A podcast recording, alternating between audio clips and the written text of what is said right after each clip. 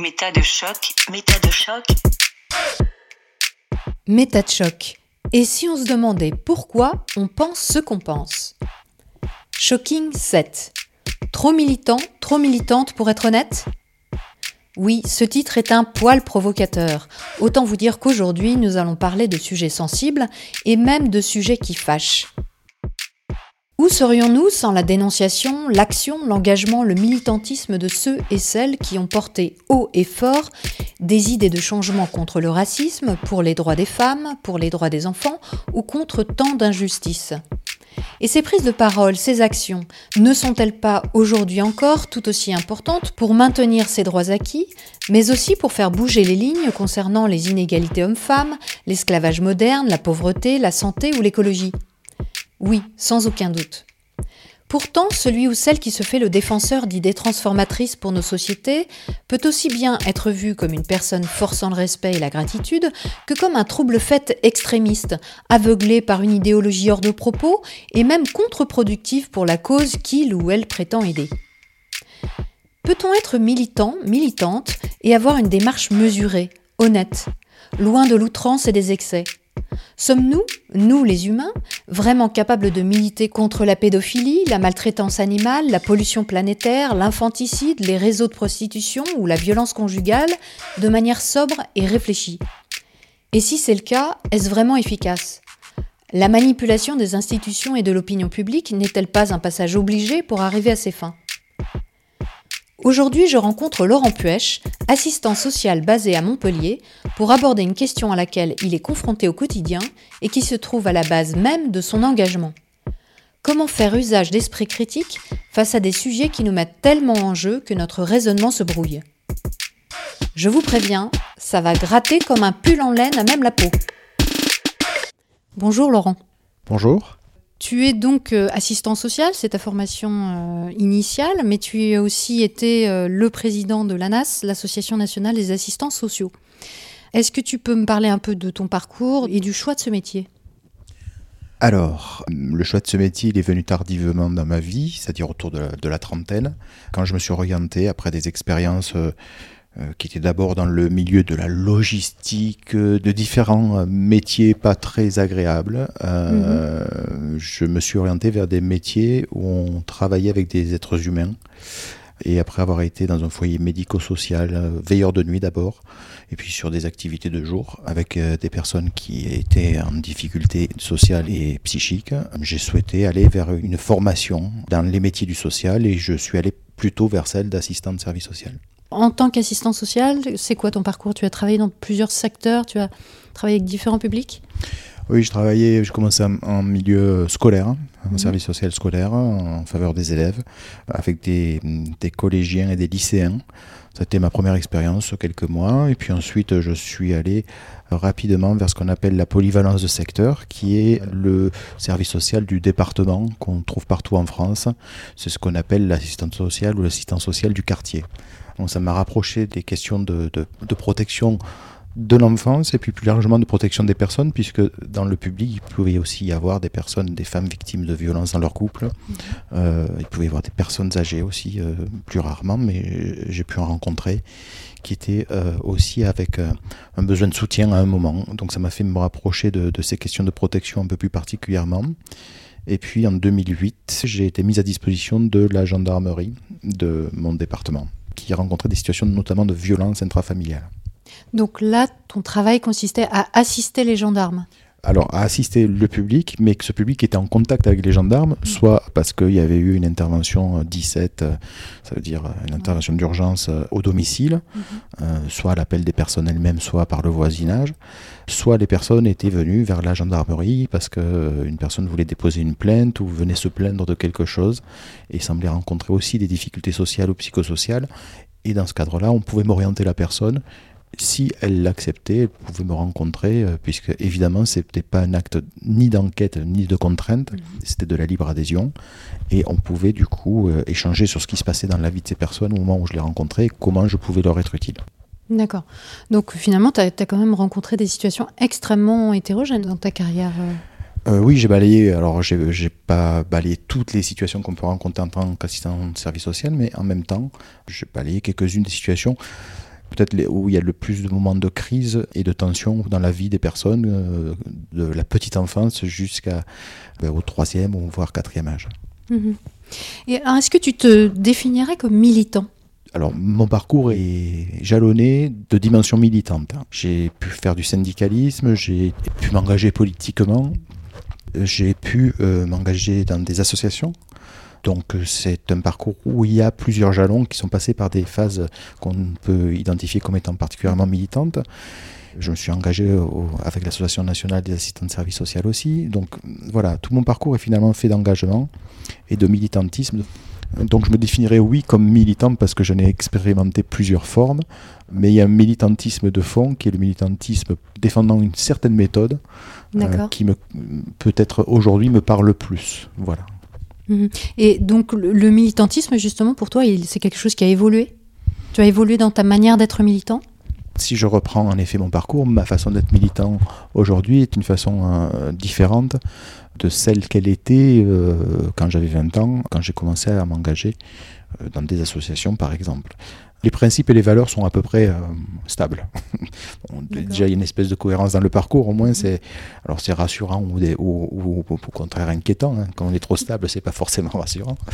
Par contre, je me suis déplacé de l'idée à la méthode. Et ce qui a évolué dans mon parcours, c'est ça. C'est-à-dire qu'à une époque, l'idée me séduisait, ça me suffisait pour m'activer en tant que militant. Est-ce que tu peux donner un exemple? Bah, Quelle euh, idée? Par exemple, une des premières associations à laquelle j'ai adhéré, c'est le MRAP, le mouvement euh, contre le racisme et, et l'antisémitisme, enfin et pour l'amitié entre les peuples. Après, ça, ça avait changé. Donc, euh, un mouvement clairement antiraciste. On était au début des années 80 avec l'apparition du Front National comme euh, un acteur national, politique, et, et c'était un, un moteur pour moi pour aller vers une forme d'engagement qui prenait la forme du militantisme antiraciste.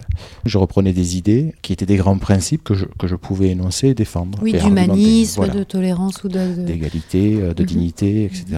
Donc des choses que je pouvais absolument euh, venir euh, argumenter défendre, sans m'intéresser finalement à la méthode, euh, même si déjà ça commence à jaillir cette question-là.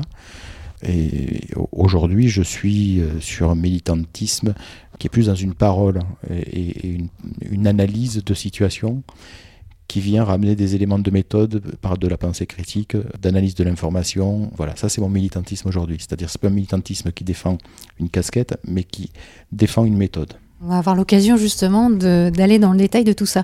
Mais alors, il y a une chose que tu n'as pas encore dite, c'est que tu as quand même été punk. Alors, raconte-nous ça. Alors oui, c'est la partie la plus glorieuse de mon parcours. Ah. Et euh, un jour j'ai mal tourné, je suis devenu assistant social. Mais oui, j'étais punk. Alors euh, une adolescence euh, et la rencontre d'un son, d'une énergie. Et c'était euh, au mois de septembre 1980 au Bataclan. J'ai vu un concert des Ramones. J'avais trouvé mon point d'équilibre absolu.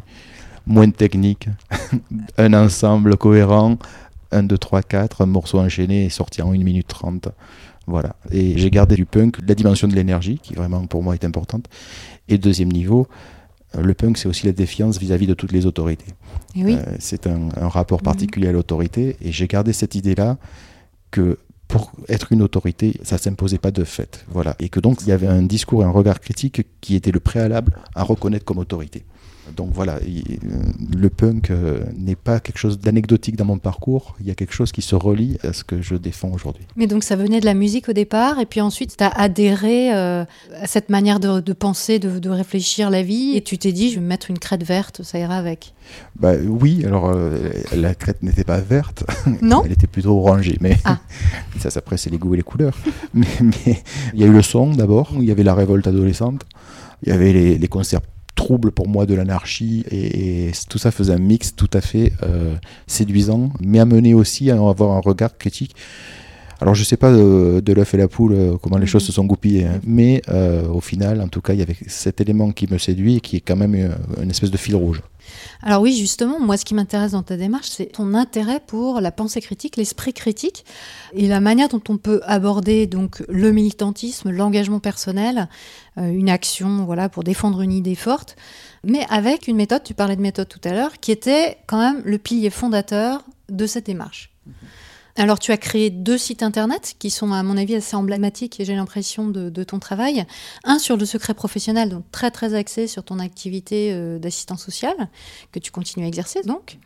Euh, et puis l'autre qui s'appelle Protection critique et qui justement parle de la protection des publics vulnérables, mais en questionnant les évidences, en allant voir les, failles méthodologiques, euh, ce qui est dit, ce qui est véhiculé comme idée, et aller vérifier si c'est vrai ou pas, quelles ont été les méthodes euh, qui ont permis d'aboutir à de telles conclusions.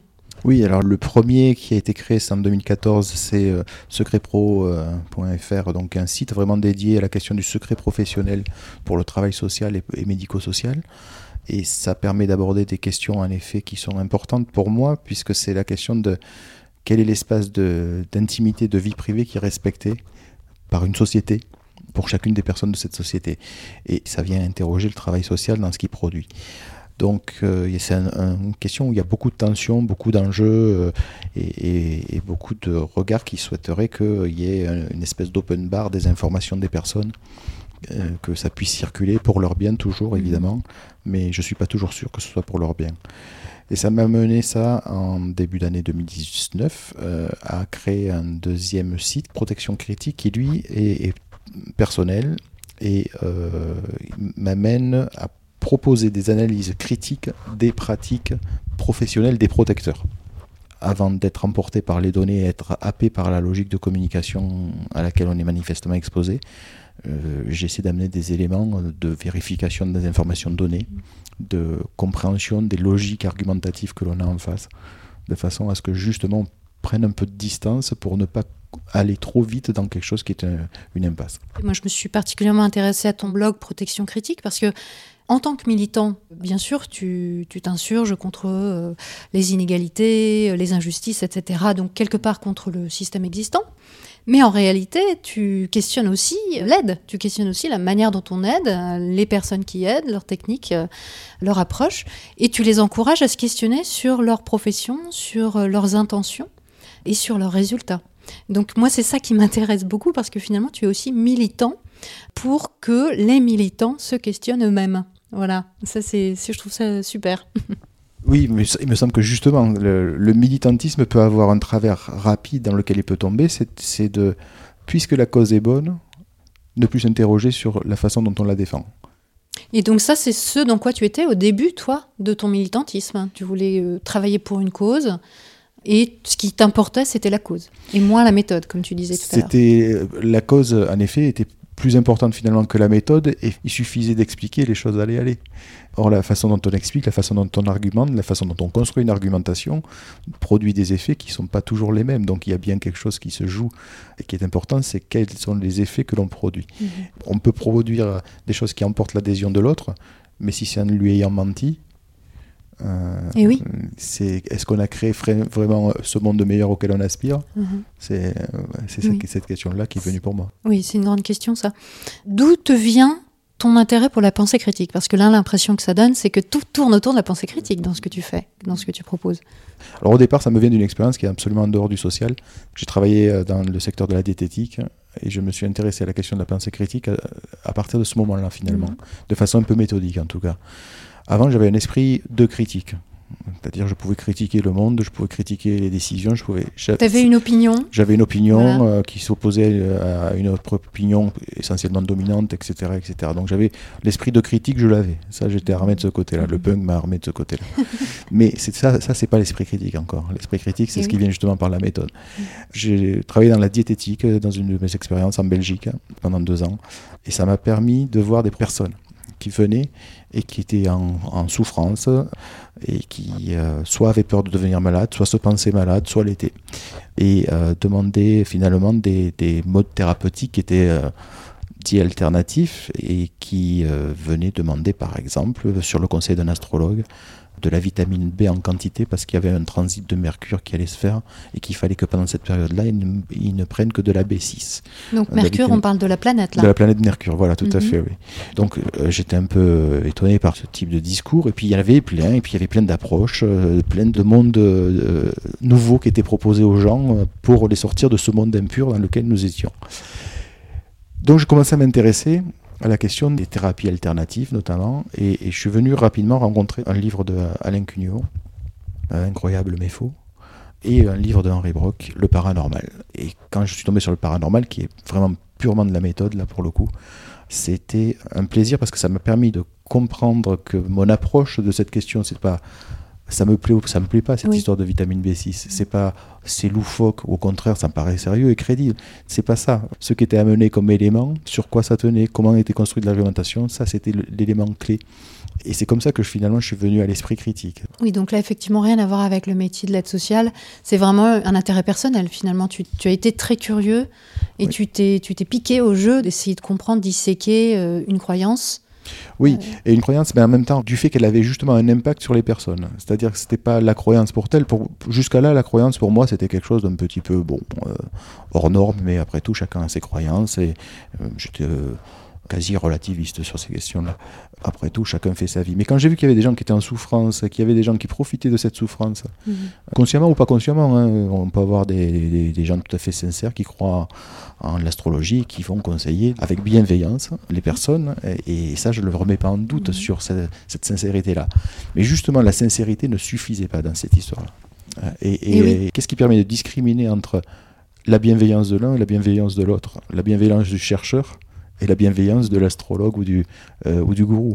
Donc, qu'est-ce qui construit la différence de, de qualité d'une information et d'une démarche? C'était ça qui Mm. finalement m'a amené à l'esprit Oui. critique. Et ça, je pense que c'est effectivement, justement, une idée cruciale, un thème crucial du militantisme. Parce que la plupart des militants sont des gens sincères. Tout à fait. Et ça ne veut pas pourtant dire qu'ils utilisent la bonne manière de faire les choses ou qu'ils sont honnêtes. Mais ça, on va revenir sur ce sujet un peu plus tard. En tout cas, ton intérêt pour la pensée critique t'a quand même amené à carrément écrire un livre sur l'astrologie. hein. Donc euh, tu, tu- tu étais tenace, c'était vraiment une, un sujet qui t'a passionné finalement.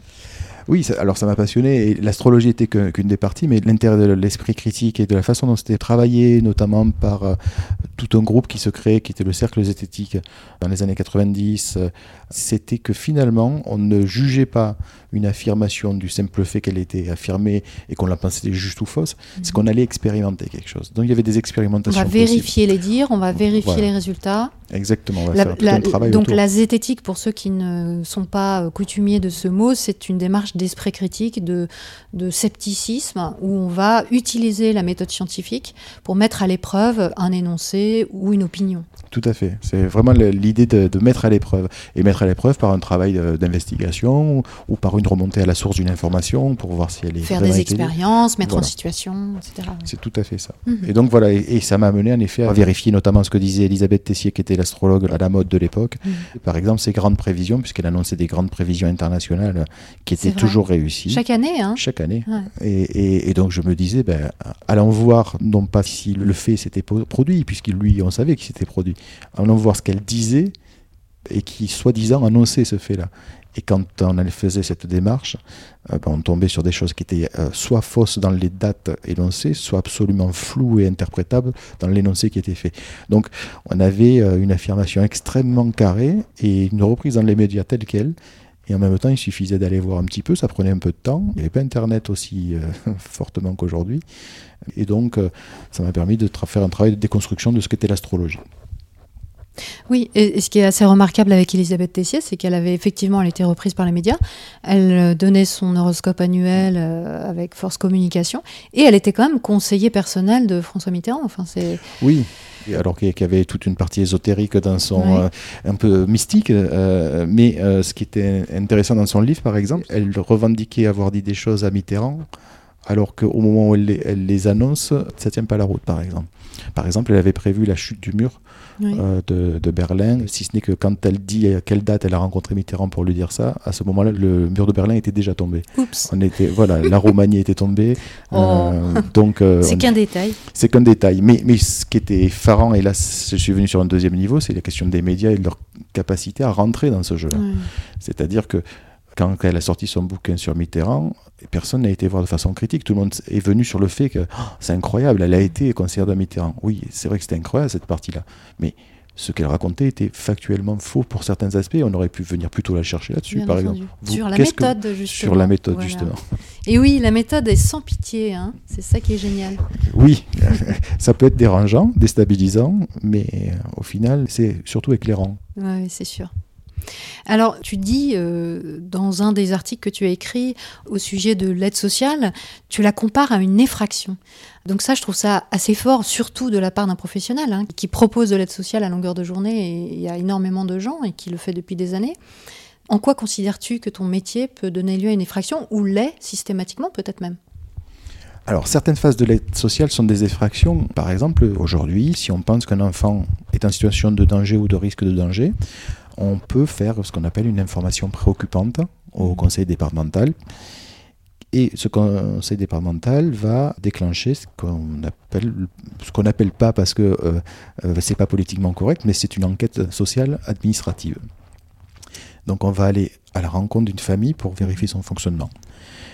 Et si cette famille, ses parents en général évidemment, refusent ce contact-là, il va y avoir une saisine de l'autorité judiciaire, du juge des enfants, automatiquement. Donc la famille, quand elle voit se présenter euh, des travailleurs sociaux dans ce cadre-là, est obligée de leur ouvrir la porte. Eh si elle ne le fait pas, elle va aller devant une autorité judiciaire. Euh, non pas pour être jugé pénalement, hein. mm. c'est de la justice civile, c'est toujours dans une logique de protection de l'enfance, mais enfin le juge peut décider d'une action qui a toute la puissance d'une décision judiciaire et, une force de contrainte encore plus forte. Donc on va venir rentrer dans ce cas-là, euh, si les parents ne le souhaitent pas, par effraction. Mais c'est pas eux qui vous ouvrent la porte. En réalité, vous la, vous la forcez au pied de biche. Alors le pied de biche est symbolique, mais il y est. Donc ça, c'est une, une, forme de travail. Évidemment, il y en a besoin dans des situations critiques.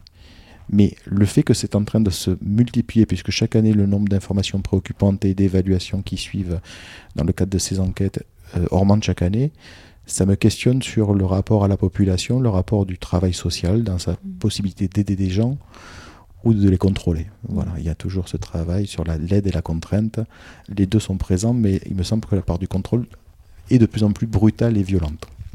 Oui, mais tu parles de violence, effectivement. Euh, c'est quand même assez hum, intéressant d'avoir justement ce, regard d'analyse sur un système qui est là pour protéger et qui en même temps produit une violence. Mais finalement, euh, même si on peut essayer de minimiser cette violence, on, comprend aussi que la protection induit forcément des erreurs, des ratés euh, et une violence qui peut être injustifiée au bout du compte c'est toute la difficulté. C'est-à-dire que devant le moindre risque, ou supposé risque, on agisse par excès, c'est-à-dire qu'on vienne faire effraction pour vérifier, se rassurer. Mais ça, c'est protéger plutôt les institutions que les, enfants dans cette histoire-là, par exemple.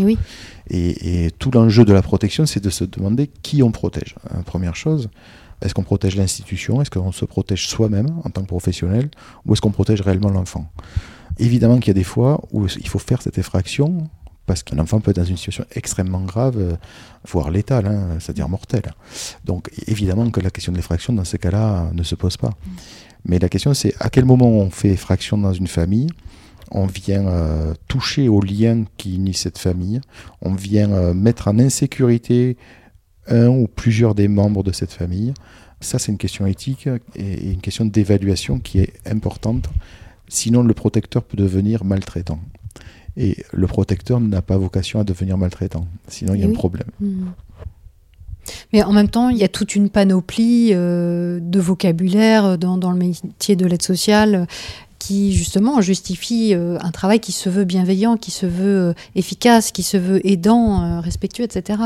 Donc c'est toute la difficulté, j'imagine, parce qu'on ne peut pas dire telle situation, il faut agir de telle manière. On ne peut pas faire des cases. C'est toujours, j'imagine, un jugement au cas par cas. Oui, il n'y a pas de. Alors, il n'y a pas. Il y, a de, il y a de plus en plus des référentiels, des procédures qui viennent euh, répondre à des situations qui seraient stéréotypées. Hein. En réalité, chaque situation est un effet singulier. Hein. Mm. Un seul détail change et la situation change, mm. hein, alors que tout le reste peut être égal par ailleurs. Donc, euh, il s'agit de, de, venir évaluer finement chaque situation. Or, ce que je vois aujourd'hui de plus en plus apparaître, c'est que d'abord un système qui est protecteur ne pense pas sa propre violence. C'est un de ces angles morts dans, le regard qu'il peut avoir, c'est-à-dire il voit la violence dans le système familial, euh, il est là pour ça, mais il, ne, il pense d'autant moins sa propre violence potentielle qu'il est en plus bardé de termes généreux. La protection d'abord, la protection quand même, c'est d'abord euh, on peut se demander qui peut penser qu'il peut protéger l'autre. Euh, la protection, c'est un concept horizon. On l'a un horizon, mais on ne s'en rapproche jamais. Mm. Euh, on, se rapproche un peu, mais on ne peut jamais l'atteindre, cet objectif de protection. Donc c'est une drôle de promesse qui est faite tant aux enfants qu'aux adultes. Mm. Mais on se dit qu'on est protecteur. Ok. En plus, on a une déontologie. Une déontologie, ça dit qu'on a une espèce de, morale professionnelle mm. dans, dans, nos actes. En plus, cette déontologie dit on est respectueux des personnes. On est respectueux et en plus, on agit avec bienveillance ok, quand on a tout ça, on ne peut pas penser qu'on est potentiellement violent et dangereux. Bah on est du bon côté. On est forcément du, du bon côté, du mm. côté du bien, du côté des, gens, des gens bien. Et euh, sincèrement, tous les professionnels que je connais, je ne pense pas en avoir croisé euh, qui soient des salauds. C'est-à-dire, ça, mm. ça je n'ai pas vu. Mm. Par contre, des gens bienveillants qui pouvaient produire des choses qui étaient absolument destructrices, j'ai pu en voir sur des phases, hein, sur des moments. Et c'est ça moi que je vais interroger. Attention, euh, quel est le garde-fou du bienveillant si ce n'est lui-même? Donc euh, il faut interroger cette bienveillance-là. C'est dans les effets qu'on repère si on a été bienveillant. C'est au mm. passé la bienveillance. Mm. C'est pas au présent, c'est au passé toujours. En fait, je pense que ça pose la question du principe. C'est-à-dire, si on se donne des principes de fonctionnement, on s'éloigne du réel. C'est-à-dire, c'est des règles à utiliser en toutes circonstances, en tout lieu, à appliquer, et pour lesquelles on a l'impression de faire le bien, avec un grand B, et qui peuvent être en réalité des pièges. D'ailleurs, à ce sujet, je vous propose à tous d'aller voir un billet que j'ai écrit qui est présent sur le site de metachoc.fr qui s'appelle Vouloir la bonté ne permet pas la bonté. Parce que c'est vrai que on est dans nos sociétés euh, accablés, euh, poursuivis par des principes. Il faut faire ça, il faut être bon, il faut être généreux, il faut partager. On apprend aux enfants, il faut partager. Mais finalement, est-ce que euh, vouloir absolument être bienveillant, ça cache pas euh, notre incapacité à l'être Ou est-ce que ça déplace pas la, question finalement? Est-ce que ça la pervertit pas? Bonne question. En tout cas, ce qui est clair, c'est que plus la bienveillance chez soi est éclairée, plus il y a des parties qui sont restées dans l'ombre. Et les parties dans l'ombre, ça peut être notamment des parties qui sont le contraire de, quelque chose de bienveillant dans les effets produits, en tout cas. Et oui, on peut se cacher derrière un mot comme ça. Oui, alors je, j'espère que les gens. Ou, éluder, oui, on, quelque part, ne plus réfléchir, euh, se dire qu'on est forcément bienveillant, on se donne la peine d'être bienveillant, donc il n'y a pas de problème. C'est ça, en effet, plutôt, je pense, qui se produit le plus souvent. Se cacher, ça veut dire qu'on a vraiment déjà conscience de sa propre violence euh, et mmh. de quelque chose qu'on peut voir destructeur. Mais ça, ça, peut exister peut-être, hein, mais, mais je pense que c'est plus rare. Quand on vous dit d'aller rencontrer une famille, non pas pour la contrôler, mais pour l'aider. Or, l'objectif, c'est que vous rameniez de l'information qui est un élément de contrôle du système familial et son fonctionnement. On les met dans une, injonction paradoxale terrible. C'est soyez aidants en contrôlant les gens, mais surtout ne contrôlez pas les gens que vous allez aider. Donc euh, voilà, on est dans ces paradoxes-là. Mm. Et, je pense que pour des professionnels, c'est extrêmement compliqué. Ça, ça rajoute aux éléments compliqués que j'ai énoncés tout à l'heure, la question déontologique, du respect, de la bienveillance l'injonction paradoxale finit d'achever le trouble dans lequel le professionnel va être hein, et ça rend les choses très compliquées au quotidien mm. dans la pratique. Alors moi j'aimerais maintenant qu'on aborde un sujet euh, phare parmi les sujets que tu traites sur ton blog, ce sont les violences conjugales. Alors tu as écrit un dossier en février 2019, donc il est, tout frais. Et bien entendu, bah, la violence conjugale, c'est quand même un sujet extrêmement chaud, dont on parle beaucoup, qui est très très médiatisé, dont les militants et les militantes euh, se sont emparés hein, ces derniers mois euh, de manière très très active. Alors, c'est quoi d'abord la violence conjugale? Parce que, en te lisant, je me suis aperçu que je ne connaissais même pas la définition de la violence conjugale. Alors, il y a des définitions de la violence conjugale, et, c'est déjà un premier enjeu, c'est de savoir de quoi on parle quand on parle de violence conjugale. Il y a un rapport euh, qui, est, sorti dans les années 2000, qui est le rapport Henrion, qui a travaillé justement sur la violence conjugale, et qui distinguait deux choses, qui est aujourd'hui assez admis, même si c'est peu pratiqué dans la distinction. C'est euh, l'idée que ce n'est pas le seul fait qu'il y ait des transactions violentes dans le couple, de l'un vers l'autre ou de des deux côtés, qui suffit à dire qu'on est dans de la violence conjugale. La violence conjugale se distingue de ce qu'on appelle le conflit conjugal par l'effet qu'il y a une domination de l'un sur l'autre. Donc se battre euh, verbalement ou physiquement dans un couple n'est pas forcément une violence conjugale. N'est pas forcément de la violence conjugale au sens de, de, du rapport en rion. Euh, euh, ça peut être du conflit conjugal avec des passages à l'acte extrêmement violents hein, mm -hmm. et qui peuvent être extrêmement dévastateurs aussi. Il ne s'agit pas de dire que cette violence-là, finalement, elle serait à, à, à, banaliser. Ce qui est important pour la distinction, c'est que ce qui se passe dans la, dans la nature de la relation est différent dans le cas du conflit conjugal ou de la violence conjugale. Dans le cas du conflit conjugal, on a une égalité des acteurs, c'est-à-dire chacun est l'égal de l'autre et chacun peut être à même de se défendre ou d'avoir de, des, des, attaques de l'autre. Euh, alors que dans la violence conjugale, dans sa définition euh, selon Hérion, on a une domination de l'un sur l'autre. Mmh. Donc la violence part de l'un, en général plutôt masculin sur les, euh, les échanges physiques, mmh. Vers l'autre qui est en général plutôt euh, la, femme, la compagne, la conjointe, dans les échanges physiques. Par contre, sur les échanges euh, au niveau psychologique, là, on, a des égalités de passage à l'acte violent des deux côtés. Oui, alors justement, on en vient quand même à un point très important, c'est que la violence conjugale ne concerne pas que la violence physique ça concerne également les violences psychiques, psychologiques de d'une personne qui va dominer l'autre. Oui. Et ça, effectivement, on le retrouve autant de la part de femmes que de la part d'hommes. Si j'ai bien compris, statistiquement, c'est des choses qu'on retrouve des deux côtés. Oui, c'est en tout cas dans des enquêtes. Alors en France, on a un problème, c'est que on a une enquête qui était euh, assez complète, qui a été faite euh, au début des années 2000 aussi. C'est l'enquête en VEF, euh, mais elle ne s'adressait qu'aux femmes. Donc on n'a pas d'élément de comparaison de ce qui se produit comme violence envers les hommes au sein des couples.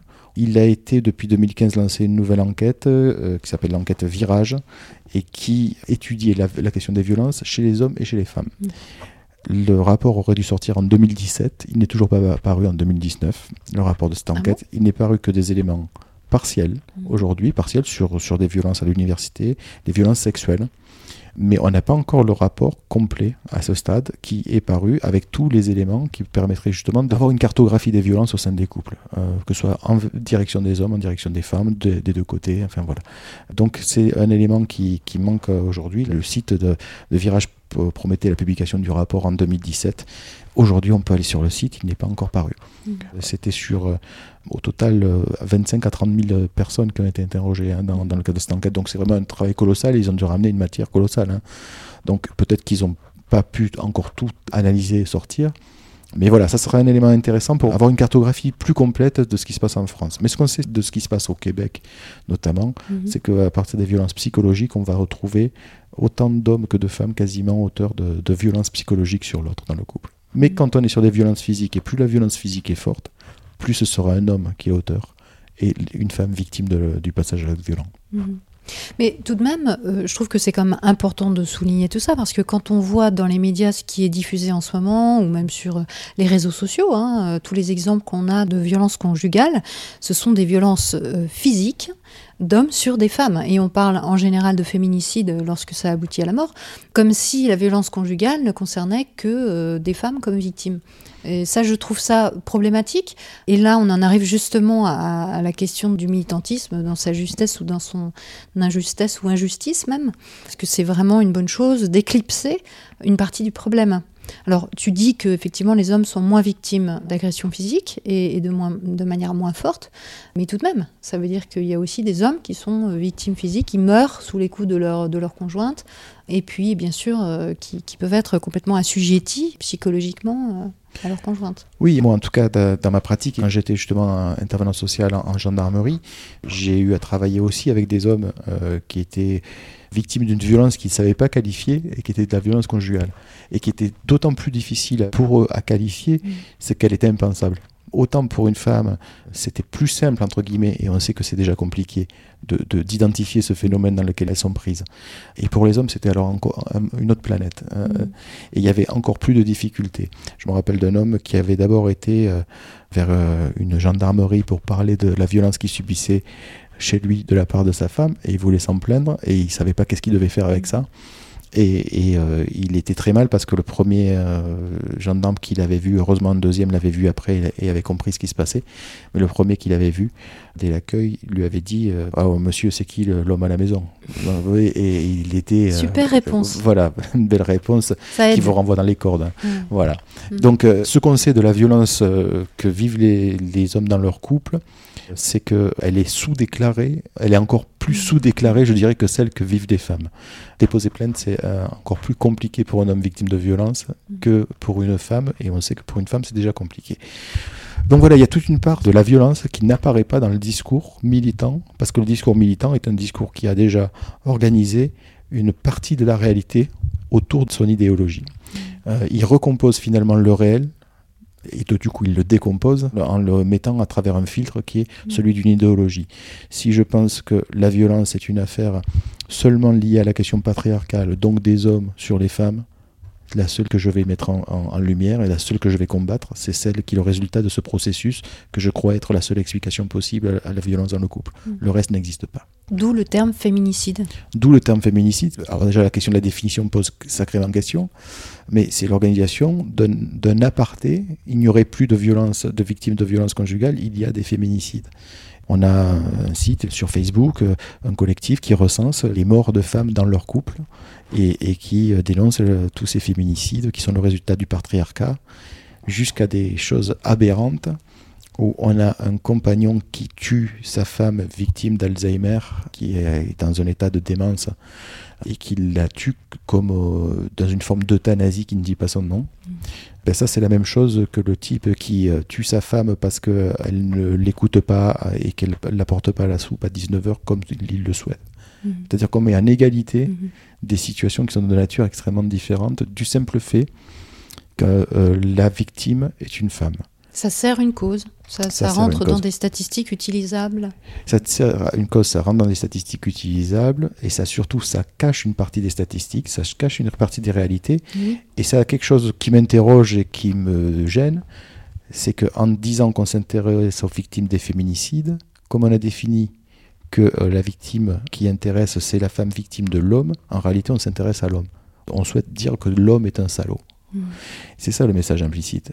Mm. Parce que quand on s'intéresse au féminicide, par exemple, sur ce fameux site Facebook dont je parle, quand une femme tue une autre femme dans son couple, Oui. elle n'est pas nommée, elle n'est pas citée. Oui, c'est un sacré parti pris. Donc ça veut dire que ce qui l'intéresse, c'est pas les femmes victimes, Oui. C'est bien les hommes qui tuent. Mhm, mhm. Donc on essaie de faire passer un discours sur l'homme. Et c'est là où il y a quelque chose qui, dans le militantisme, se présente à travers une donnée chiffrée comme un élément objectivé, et qui est en réalité un, un élément absolument organisé. Et déjà, on a coupé une partie de la réalité pour justement ne voir que cette partie-là et pas les autres. Alors, quelles sont les, vraies données? Parce que ce qui circule aujourd'hui, c'est que le féminicide augmente de manière dramatique et qu'il y a de plus en plus de femmes qui meurent sous les coups de leur conjoint, de leur ex ou d'un homme euh, avec lequel elles auraient un lien affectif. C'est quoi les vrais chiffres? Alors d'abord, les vrais chiffres, c'est quelle est la période considérée? Première chose.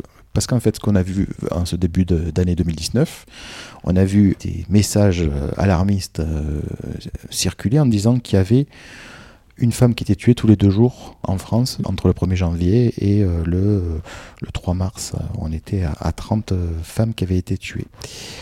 Et donc, ce collectif, toujours le même, qui a lancé cette alerte en disant que la situation était dramatique, que le gouvernement ne faisait rien, etc., etc., comparé aux chiffres de l'an dernier sur la même période. Nous sommes euh, au mois de mai Oui. et personne n'a dit qu'en mars et avril, les chiffres ont été plus bas que la moyenne. Mhm. C'est-à-dire que on a lancé une alerte en disant la situation est grave, ça dérape, ça part, ça remonte, et depuis deux mois, on n'entend plus personne. Mm. La seule euh, euh, message qui continue à se relayer, c'est la situation est grave. L- Là, on été sur un moment de pic sur janvier et février, et ensuite on a eu un moment de creux par rapport à la moyenne lycée sur l'année, mais personne n'en parle. Mm. Si on est dans une approche justement déjà honnête des chiffres, on doit dire tous les moments, les moments de pic, et il y en a. Si on regarde que ce moment-là, vont nous alerter de façon très forte en disant mais qu'est-ce qui se passe dans ce pays? Toutes les femmes se font assassiner dans leur couple. Et puis d'autres de creux, on va se dire ben, finalement la situation plutôt s'améliore. Et ça, c'est à un mois d'écart qu'on a cet écart-là. Mhm. Donc la première question des chiffres, c'est qu'est-ce qu'on observe et sur quelle durée? Première Oui, chose. a priori, il serait plus raisonnable d'observer des périodes longues. Pas Comme- deux mois par-ci, deux mois par-là. Ça peut choquer, ce que je veux dire, mais on est sur des événements qui sont rares. Mm. On est dans un pays où il y a 65 millions d'habitants, pour moitié hommes, pour moitié femmes, euh, pour faire euh, vraiment des grands ensembles, puisqu'il y a plus de femmes que d'hommes. Mais on est sur des millions et des millions de personnes qui vivent dans des couples, Mhm. et on a autour de euh, 130 euh, à 140 homicides au total, sous toutes les formes de couple, etc., sur l'année dans ces couples-là. Oui, mais c'est un sujet sensible. Mais c'est un sujet un sujet sur lequel, justement, c'est un drame. Enfin, c'est quelque chose qu'on que chacun voit comme euh, inacceptable. La dimension morale prend le pas Voilà. sur la, la- la dimension rationnelle, c'est-à-dire posée. Oui, on a un phénomène où il y a trop de femmes qui meurent dans leur couple et trop d'hommes qui meurent dans leur couple. Trop par rapport à ce qu'on on pense souhaitable comme façon de vivre dans une société. C'est-à-dire aucune personne. On souhaiterait qu'il n'y ait personne qui meure, on souhaiterait que personne n'agresse personne, on souhaiterait que personne n'ait d'accident, Mhm. on souhaite un idéal, ok. Et par rapport à cet idéal, on est en effet euh, dans quelque chose qui est insupportable, mais malgré tout, ce phénomène reste extrêmement marginal dans les histoires des couples, et même dans les histoires des couples qui ne vont pas bien. Mhm. Et ça, ce sont des chiffres officiels. La délégation aux victimes oui, du ministère de l'Intérieur, elle, elle recense chaque année, et ça depuis 2006, à partir des procédures et des enquêtes, le nombre d'homicides qu'il y a dans les couples, puisque c'est un, facteur aggravant. Quand on tue dans son couple, entre guillemets, euh, c'est un facteur aggravant. Vous tuez quelqu'un dans la rue, c'est entre guillemets moins grave dans l'échelle des peines, encourues. Euh, c'est étonnant parce que j'avais l'information inverse, selon laquelle si c'est un crime passionnel, alors on est moins poursuivi, on a une peine de prison moins forte que si c'était un, un crime dans un justement dans la rue. C'est en effet une idée euh, qui, qui circule, mais qui est une idée fausse, puisque la loi pénale, au contraire, sanctionne de façon renforcée.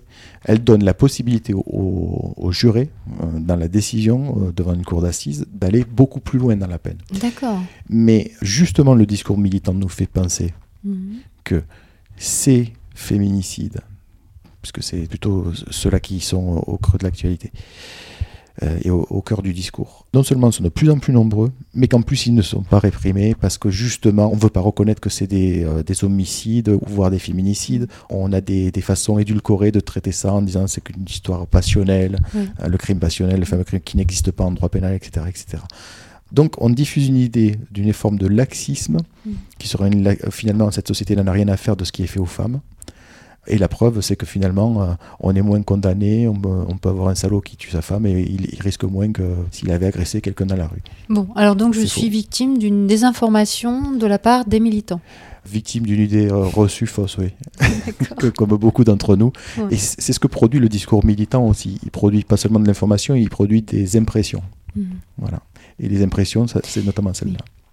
Alors, est-ce que tu peux nous parler justement des chiffres? Oui, les chiffres. Alors, si on reprend la question des durées, pour voir un phénomène quand il est rare, pour le voir et voir s'il y a une évolution, il faut le prendre dans une durée suffisante. Donc, au moins une année pour comparer à une autre année. Et encore, qu'on sait qu'il a aussi peut y avoir des pics et des creux. L'avantage, c'est qu'il existe depuis 2006 par la délégation aux victimes euh, un recensement euh, précis de ce qui se passe à l'intérieur des couples euh, qu'on considère comme couple. hein. Pas simplement le petit ami qu'on a croisé euh, à une fête euh, et puis trois jours après euh, qui, qui va tuer parce que euh, finalement elle veut pas le revoir. Donc le couple, euh, c'est quelque chose d'installé quand même, minimal. Ces chiffres-là sont les chiffres euh, qui sont suivis depuis 2006. On a des procédures, des enquêtes et c'est des, des homicides qui en général sont assez détectables. Euh, Il y en a qui peuvent être masqués, hein, Mhm. mais en général sont assez détectables. Donc on a un chiffre assez fiable Mhm. Depuis 2006 et qui montre qu'on a une baisse entre 2006 et 2017, dernière année de recensement euh, connu à ce, à ce jour. On a une baisse de 25% du nombre de femmes qui ont été tuées, d'hommes qui ont été tués dans leur couple. Mais c'est énorme, 25% de baisse en 10 ans donc. C'est, c'est, euh, d'abord, c'est un beau résultat, entre guillemets. Je- quand je dis ça, c'est évidemment euh, volontairement provocateur, parce que se réjouir de Mhm. parler d'un résultat que je qualifie de beau, c'est insupportable. Et oui, sur un sujet aussi. sur un euh, sujet parce qu'il reste encore euh, évidemment des victimes Mhm. et, et dire ça c'est pas dire que euh, celles qui restent on s'en fiche mhm. c'est dire on a une amélioration de la situation sur un phénomène où des gens meurent et il y a moins de femmes et moins d'hommes aujourd'hui qui meurent que ce qu'il en mourait il y a 10 ans moi je quand je prends ça sur la mortalité routière euh, par exemple, Oui. je trouve qu'on a une amélioration et que je me réjouis de cette amélioration. Ça ne dit pas que je n'ai rien à faire de, des 3000 victimes qui existent encore sur les routes. Mm. Par contre, sur un sujet hautement moral et, et avec des discours moralisateurs, euh, Alarmiste, alarmistes, euh, quotidien. hein. euh, oui, oui, mais il faut entretenir. Le, le problème de la peur, c'est que ça accroche. Le problème de l'alarmisme, c'est que ça accroche, mais qu'il faut l'entretenir. Mm. Donc, on a une récurrence. Et se situer en dehors de ce discours-là, c'est déjà insupportable pour beaucoup. Et, oui. Et comment euh, on peut expliquer cette baisse? Est-ce qu'on peut l'expliquer ou pas? La baisse? D'abord, la baisse, c'est, euh, il faut se rappeler que par rapport au début des années 2000, on a aussi euh, une baisse importante du nombre d'homicides en France. Ce De manière générale. de façon générale. Mm. hein. Euh, on est passé en 15 ans de 1500 à 800 homicides par an. Ah, mais c'est une baisse énorme aussi. Ah, mais c'est aussi une baisse énorme. Extraordinaire. Bien sûr. Alors que, euh, a priori, si on demandait à- aux gens dans la rue s'ils pensent que les homicides ont augmenté, ils diraient tous oui. Bien sûr, le sentiment d'insécurité n'est pas corrélé avec Exactement. l'insécurité réelle. Et c'est, Mm. et c'est souvent le cas d'ailleurs. Les questions d'impression, on se sent aujourd'hui bien plus en insécurité dans la rue que ce qu'on le se sentait Mm. peut-être au début des années 2000. Et pourtant, on est Mm. plus en sécurité aujourd'hui. Aujourd'hui, on ne laisse plus son enfant aller au, au square seul euh, avant un certain âge, de plus en plus tard. Les parents ont de plus en plus peur de qu'ils tombent sur un pédophile, par exemple, ce qui aujourd'hui est extrêmement rare par rapport à ce que ça a été euh, dans les années euh, 90, euh, notamment D'accord. euh, 2000. Donc on a une amélioration de façon globale dans la société, et en particulier ce domaine-là. Alors pourquoi On peut mettre quelques hypothèses. On a d'abord une meilleure connaissance du phénomène de violence conjugale, et c'est pour ça que les militants et les militantes ont aidé à faire prendre conscience de ce qu'était la violence dans, le couple.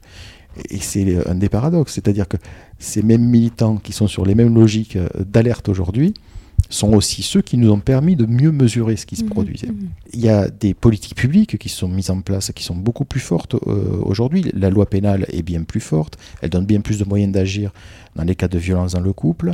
Il y a des dispositifs d'aide, d'hébergement d'urgence qui se sont créés pour des femmes victimes notamment, mais aussi des fois des hommes, qui se sont élargis le nombre de places petit à petit. C'est jamais beaucoup de plus. Mhm. hein, c'est jamais, euh, on on n'a pas annoncé une année qu'on allait doubler le nombre de places. Mais chaque année, on a des déclinaisons euh, locales, nationales de plans qui permettent de proposer des alternatives à la vie ensemble quand il y a de la violence. Donc, on a un ensemble, de, faisceau d'éléments qui contribuent à produire un résultat qui est une amélioration de la situation. Plutôt que dire ça ne va pas, c'est l'horreur, rien n'est fait, qui est un discours dépressif pour tout le monde et qui donne comme message aux femmes victimes de violence de toute façon, rien n'est fait pour vous. Restez dans votre couple. Mhm. De toute façon, cette société elle n'a rien à faire de vous. C'est ça que dit le, le discours militant. hein. En culpabilisant les décideurs, elle tétanise euh, les femmes qui vivent de la violence. Alors que là, on devrait dire, il y a encore beaucoup de choses à faire. Mhm. On a déjà bien avancé, mais il y a encore beaucoup de travail à faire et on doit faire mieux. Ça, oui, ça, ce serait un discours entendable. Donc finalement, si on fait le point sur cette question des violences conjugales, on a une situation où on a des chiffres qui sont accessibles, avec des chiffres qui sont en baisse, et en même temps, à côté de ça, on a un activisme, un militantisme qui est de plus en plus euh, présent, hein, qui communique de plus en plus, et puis qui communique donc, si j'ai bien compris, des choses fausses. Oui, en tout cas, qui laisse des idées fausses ou qui euh, diffuse des chiffres quand ces chiffres sont intéressants et, et viennent illustrer ce qu'ils pensent a priori de toute façon. C'est-à-dire, euh, la situation se dégrade, la situation est horrible, et si vous attrapez une série de chiffres qui semblent l'indiquer, vous allez l'utiliser. Là, la méthode euh, est, est relativement claire à lire. Tout ce qui va euh, confirmer ce que je pense a priori sera utilisé et utilisable.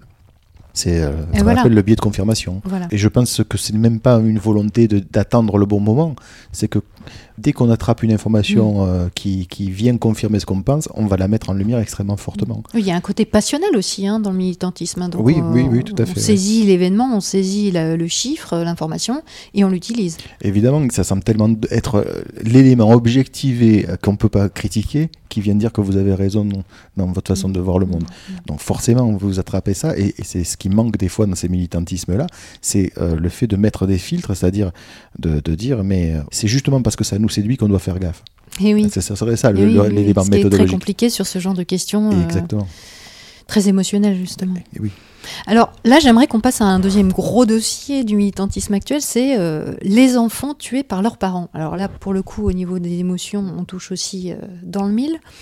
Euh, tu as écrit un dossier, une analyse qui date de janvier 2018, donc qui est aussi assez fraîche, et qui a remis en question énormément des choses, des informations véhiculées, que ce soit par les militants ou que ce soit par les médias.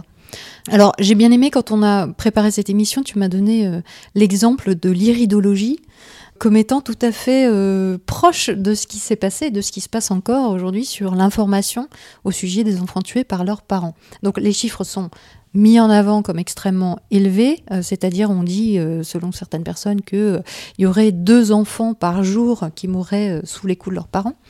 Donc c'est quand même super fort comme chiffre. Pourquoi est-ce que tu, rapproches ça de l'iridologie qui est donc euh, une thérapie euh, pseudo-scientifique euh, de soins par l'observation de l'iris de l'œil? L'histoire de l'iridologie commence par quelqu'un qui s'est aperçu que dans l'œil d'une chouette qu'il avait, si je me rappelle, c'était une chouette, qui s'était cassé la patte, il a vu apparaître une tache dans son iris qui n'y était pas avant du, le moment où elle s'est mhm. cassée la patte. Mhm. Et à partir de là, il a sorti une théorie. Et cette théorie, plutôt qu'aller vérifier si en cassant une patte à une chouette, il y avait une tache qui apparaissait dans son œil, ce qui aurait été cruel pour au moins une autre chouette, mais au moins aurait permis de vérifier, ben, c'est d'élaborer toute une théorie là-dessus. Cet élément a été repris comme étant la démonstration que euh, ben, quand il arrivait quelque chose sur le corps, ça se voyait au niveau de l'iris et, donc ça pouvait se lire. Hein, et, Vous pouvez lire les pathologies, les euh, dysfonctionnements. voilà, qui était la partie du corps qui était atteinte, etc. etc. Ensuite, chacun y est allé d'ajouter sa touche et ce qu'il mm. avait découvert, etc. Sachant qu'aujourd'hui, c'est quand même un outil thérapeutique, entre guillemets, parce que c'est pas euh, réellement thérapeutique, justement, qui est extrêmement courant chez les naturopathes, qui est utilisé vraiment. De façon fréquente, ça, ça peut être. Ça, peut paraître anecdotique pour ceux qui ne connaîtraient pas l'iridologie, mais c'est une une, vraie pratique euh, Tout à fait, utilisée et qui donc est fondée sur, euh, sur des bases sur une très, histoire d'une chouette et d'une pâte cassée. Alors, est-ce que notre euh, connaissance ou notre opinion sur le nombre d'enfants tués sous les coups de leurs parents est aussi légère? En tout cas, il s'est créé à partir d'une extrapolation faite un jour, cette idée qu'il était démontré qu'il y avait deux enfants par jour qui étaient tués par leurs parents. Quand Ça s'est apparu quand Dans les années 80, euh, pour revenir euh, au début de cette histoire-là. Et puis, pour qu'une histoire euh, se répande, il faut aussi qu'elle trouve un public, il faut qu'elle trouve un contexte, une époque. Et plus on a avancé dans le temps, plus on a été vers finalement la mise en valeur, le côté sacré de l'enfant a, progressé dans notre société. Mm. Plus cette histoire de deux enfants tués par jour a trouvé de l'écho. Et on avait essentiellement des associations militantes euh, qui, qui, se combattent pour la protection de l'enfance, mhm. qui elles aussi ont alerté les pouvoirs publics sur les choses qui pouvaient manquer dans les systèmes de protection, sur les moyens qui manquaient, etc. Et donc eux s'appuyaient sur ce même chiffre? Et eux s'appuyaient sur ce même chiffre. Donc euh, quand ils ont été euh, auditionnés par une commission parlementaire, la commission des affaires sociales du Sénat par exemple, préparation d'un rapport d'un projet de loi, ils amenaient ce chiffre. Ce chiffre a pu être repris dans certains rapports avec des fois un peu de distance, mais des fois en collant vraiment beaucoup à ce chiffre, puisqu'il n'y avait pas de statistiques officielles, ben, on se fiait à, la donnée chiffrée qui existait, qui circulait et qui se répétait de plus en plus. Mm. Et, euh, Mais c'était quoi la source justement? Il y avait vraiment une étude au départ ou c'est juste une sorte de rumeur? Il y a eu un travail euh, dans un hôpital qui a été fait à partir de quelques données extrêmement éparses dans un service hospitalier en euh, France, en France qui, a, qui a été surinterprété, qui s'est traduit chez certains par une extrapolation insensée. On arrivait à ce chiffre de deux, enfants tués par jour, mm. mais dans une extrapolation qui était déjà insensée. Ensuite, on a eu toute une période, je dirais, de latence. Cette idée incubée. Euh, elle était présente, mais elle était assez peu finalement utilisée, sauf par des ultra spécialisés. Et puis dans les années 2000, on a eu une enquête sur euh, les infanticides et, les morts euh, justement provoquées par maltraitance sur les enfants de, moins de 1 an, menée par une équipe de l'INSERM. Et l'auteur de ce travail, par ailleurs, a fait une extrapolation qui a mené à 250 enfants de 0 à 1 an tués par an. 250 enfants. C'était 255 très exactement. Ça, c'était la, version de, cette étude-là qui partait d'une extrapolation très forte, mais qui est sortie, qui a été publiée. Bah, avec en plus le cachet de l'INSERM. L'INSERM, c'est pas rien quand même. Oui. Hein, on est euh, face à une autorité, euh, mhm. une institution qui est une autorité scientifique. L'équipe de recherche, c'est des, des, vrais chercheurs, il n'y a, pas, a pas mhm. d'ambiguïté là-dessus. Si ce n'est qu'il y a un travail euh, qui avait une dimension peut-être militante aussi pour certains, notamment pour la personne qui, menait cette étude-là.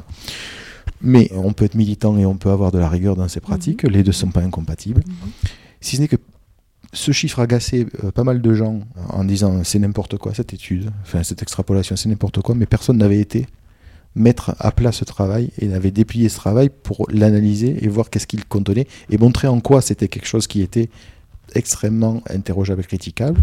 Et à partir de cette extrapolation sur les enfants de 0 à 1 an, est venue une extrapolation qui euh, finalement concernait tous les mineurs. Donc à partir de statistiques d'enfants de nourrissons, la personne A, a, ensuite dit bah oui, donc ça veut dire que elle l'appliquait à un nombre de cas connus de, de, mineurs tués par leurs parents.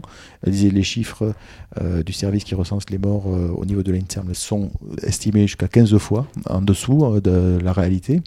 Il faut appliquer ce même chiffre à tous les décès de mineurs et on aura le chiffre des enfants tués par leurs parents. Oui, parce qu'il y a des chiffres là aussi, officiels. Il y a des, des chiffres de la mort des enfants euh, donc jusqu'à 15 ans, hein, c'est ça Oui. Au niveau national. Et pour certains cas, on peut évaluer de manière assez claire qu'il s'agit de la mort euh, suite à des blessures infligées par les parents. Tout à fait, ça, ça existe. Alors c'est vrai qu'il y avait une faille dans le, la remontée de ces chiffres. L'enquête avait au moins un, intérêt, c'était de montrer que justement entre le registre au niveau national de l'INSERM et les cas qui étaient trouvés en local, il y avait un écart qui pouvait être important. C'est-à-dire qu'il y avait une, remontée d'informations qui était défaillante, qui n'était pas systématique vers le niveau national qui recense les chiffres. Donc il y, y, avait quelques apports dans cette étude-là. Mais si ce n'est que quand on regardait justement la méthode, elle était avec plusieurs biais. sans avoir aucune démonstration, elle est venue officialiser un chiffre qui était faux, qui circulait depuis les années 80.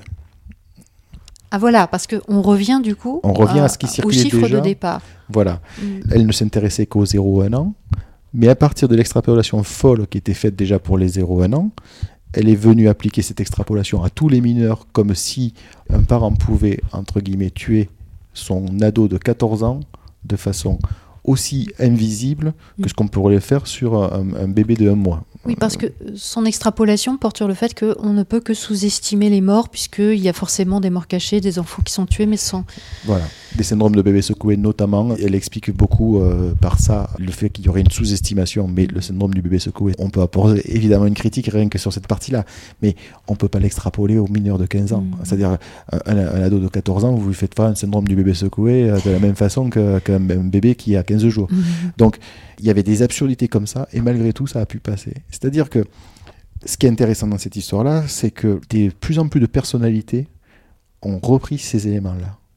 Parce que ça se disait, et que quand ça se dit, ça se répète, bah, à la limite, comme on n'a pas des statistiques officielles qui nous permettent d'être vraiment absolument mmh. sûrs, on se contente de ce qu'on a, et puis comme ça se répète, ça doit être à peu près juste.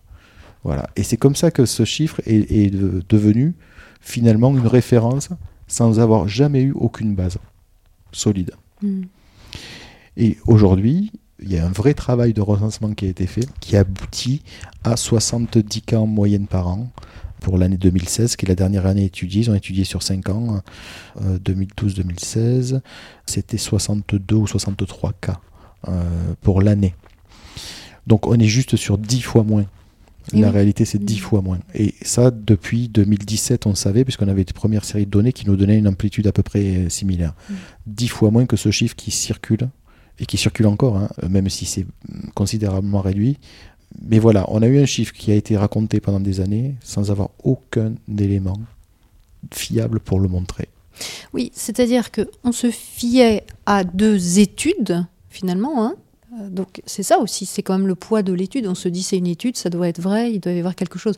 Toi, ce qui est intéressant dans ta démarche, c'est que justement, tu as été décortiqué la méthodologie de ces études. Alors ça, c'est pas donné à tout le monde, évidemment. Hein. Le commun des mortels, il entend ces chiffres, il se dit que ça vient d'une étude. Encore plus si c'est une étude avec un cachet de l'INSERM, c'est compliqué de, remettre ça en question, de le questionner. Toi, tu as fait un travail d'ailleurs qui sera accessible, je le mettrai euh, dans les références euh, avec des liens sur le site de MetaChoc.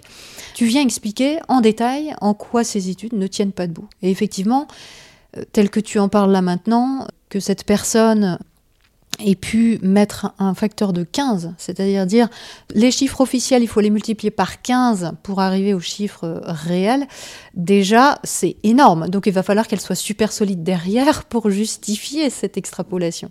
Et effectivement, toi tu arrives à la conclusion avec des, justement des faits, des chiffres, des, une critique très précise que, bah, que non, en fait, cette extrapolation, elle ne tient pas debout. Le milieu de la protection de l'enfance, c'est un petit milieu, entre guillemets. Il n'y a, a, Ouais. a, pas 36 000 personnes. Et Mm. donc tout le monde disait c'est n'importe quoi. oui, mais pourquoi les gens disaient que c'était n'importe quoi d'ailleurs? Parce que Alors- le, le facteur de 15 était trop. Oui, euh, le facteur de 15, euh, tout le monde euh, disait déjà le facteur de 15 euh, le- appliqué partout au niveau national, puisqu'elle avait travaillé que sur trois régions, etc. Euh, Il y a quelque chose qui ne va pas, puisqu'on sait qu'il n'y a pas une égalité de répartition des homicides en France. Il y a des zones avec plus d'homicides Oui. que d'autres, etc., etc. Donc déjà, il y avait quelque chose qui n'allait pas. Il y avait quelque chose sur les- le recueil des données.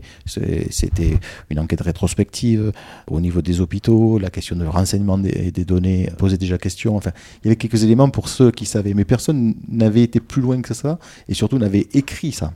C'est-à-dire que, Mm. et c'est là où il y a une partie intéressante, c'est que quelque chose peut être faux et se diffuser, voire se diffuser jusqu'à devenir presque la vérité officielle, Oui.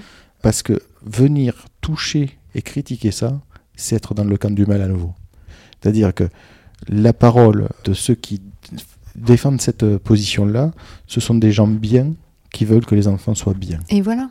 Et comment on peut venir invalider des gens aussi bien que ça? Oui, on en Ça veut dire arrive. qu'on touche aux enfants indirectement. Et oui, on en arrive encore une fois au fait que le, le militantisme s'applique à des questions majeures, à des questions importantes, cruciales, qui nous touchent très profondément, et que il y a des questions qu'on n'a pas envie de se poser quelque part. Il y a des choses qu'on n'a pas envie de dire.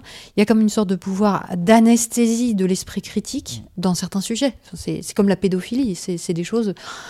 Alors là, commencer à donner des circonstances atténuantes, par exemple, si je dois donner un exemple extrême euh, à un pédophile, alors là, c'est toucher à l'impensable. Oui, c'est c'est toute la difficulté. Enfin, les, les échanges sur ces questions-là touchent à des questions qui sont morales, quasiment. Et, et donc, euh, celui qui vient euh, oser remettre en cause l'ordre moral est immoral. Et donc, euh, il y a quelque chose d'insupportable dans ce qu'il dit. Il y a quelque chose euh, d'insupportable dans le fait d'oser dire ça. Mm. Et, oser remettre euh, implicitement en cause la sincérité.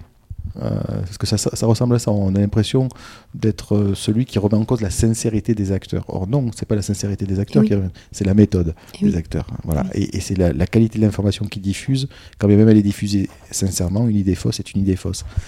Et, c'est ça qui est insupportable.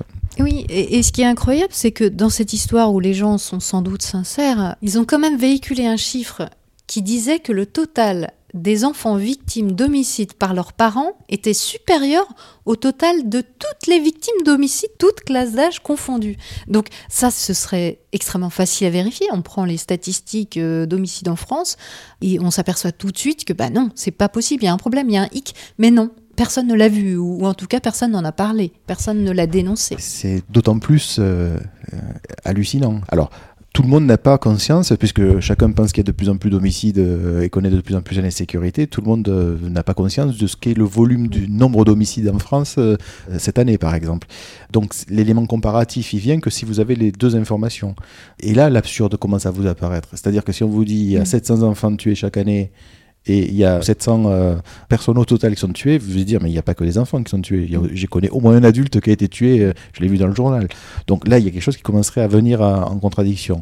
Mais non, les gens n'ont pas euh, toutes ces informations au même moment.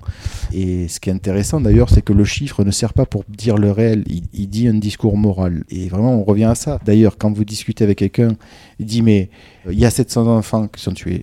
On amène les éléments pour dire, non, il n'y a pas 700 enfants, voilà les données, voilà, etc. etc.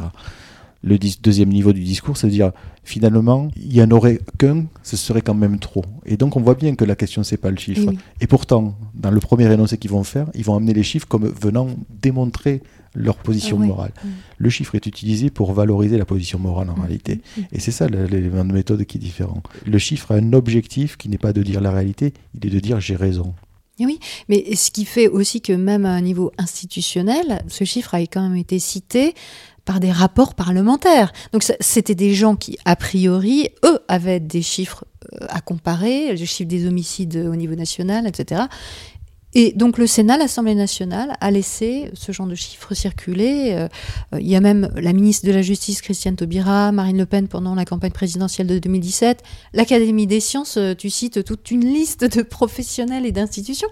Mais c'est juste hallucinant. Bon, et bien entendu, euh, le président directeur général de l'INSERM, hein, puisque tant qu'à faire, allons-y. Donc c'est là où on voit que ces questions-là qui nous touchent tellement viscéralement, elles dépassent largement la question du militantisme. Toute personne qui représente euh, les civils ou qui est garant du bien-être euh, d'une population, bah, il se laisse aveugler. Et puis même peut-être même que bah, tant pis si les chiffres ne sont pas vraiment vrais, hein, parce que euh, ce qui compte c'est la cause. Exactement, ce qui compte c'est la cause.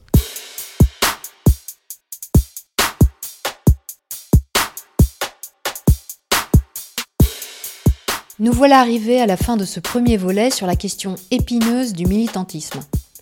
Si cette émission vous plaît et que vous pensez qu'elle peut être utile à d'autres, partagez-la. Likez, commentez sur les réseaux sociaux, bien sûr, mais parlez-en aussi autour de vous. Dans la vraie vie, je veux dire. C'est encore ce qu'il y a de plus efficace. Pour soutenir Méta je vous encourage aussi à aller sur tipeee.com. Vous pouvez y faire un don libre, ponctuel ou mensuel je viens d'y ajouter une contrepartie qui attisera sans doute la curiosité de certains. Je vous laisse découvrir, le lien est en description. Un grand merci à ceux qui ont déjà contribué. Votre soutien m'est vraiment précieux. Le second volet de cette émission ne sera pas de tout repos non plus. Avec Laurent Puech, nous allons aller droit à la racine de ce qui nous motive et bien souvent nous fourvoie quand on veut convaincre sur un sujet sensible. Quels sont les outils de persuasion du militantisme? Quels sont les biais cognitifs qui s'expriment à notre insu? Et comment, au bout du compte, avoir une démarche militante de qualité? On se retrouve donc demain à 18h. D'ici là, prenez le temps d'observer et de questionner la manière dont vous pensez. Vous n'imaginez pas ce que vous pensez.